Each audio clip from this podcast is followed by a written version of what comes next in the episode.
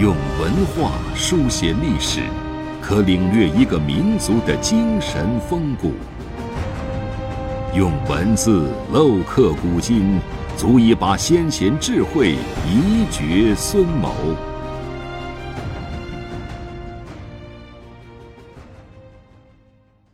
欢迎收听制药 FM，每晚和您分享经典智慧。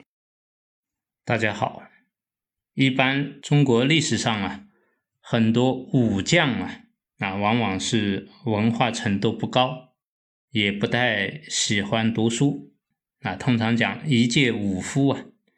但是呢，今天我们给大家介绍的这位人物啊。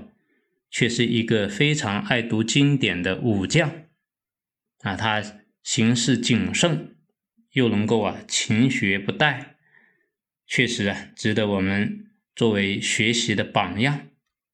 崔鹏呢，字子鹏，是柏林安平人，也就是今天的河北安平，官至啊左领军大将军。他呢很有军事才能，精通啊。骑马射箭，而且他还喜欢读古籍啊，喜爱周官尚书，略通大义啊。这个周官尚书啊，都是很难读的书了。当时啊，隋文帝杨坚即位，调任他为骠骑将军，长期啊负责守卫皇宫。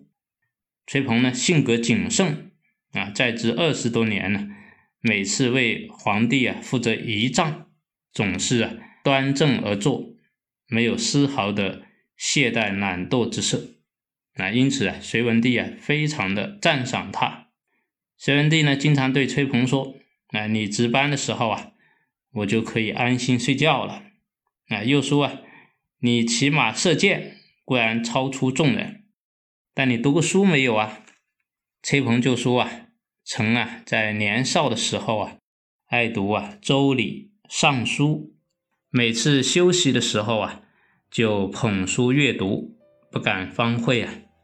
隋文帝就说：“那你读过这两部书啊？你试着给我讲一讲。”于是呢，崔鹏啊，就讲了一些作为君主和大臣呢，应当警惕谨慎的道理啊。隋文帝啊，大加赞扬。啊旁边的人呢，也认为他呀是很有见识的。后来呢，加授为上开府，升任啊备升将军。这是啊和大家分享崔鹏的故事。我们今天啊就和大家分享到这里。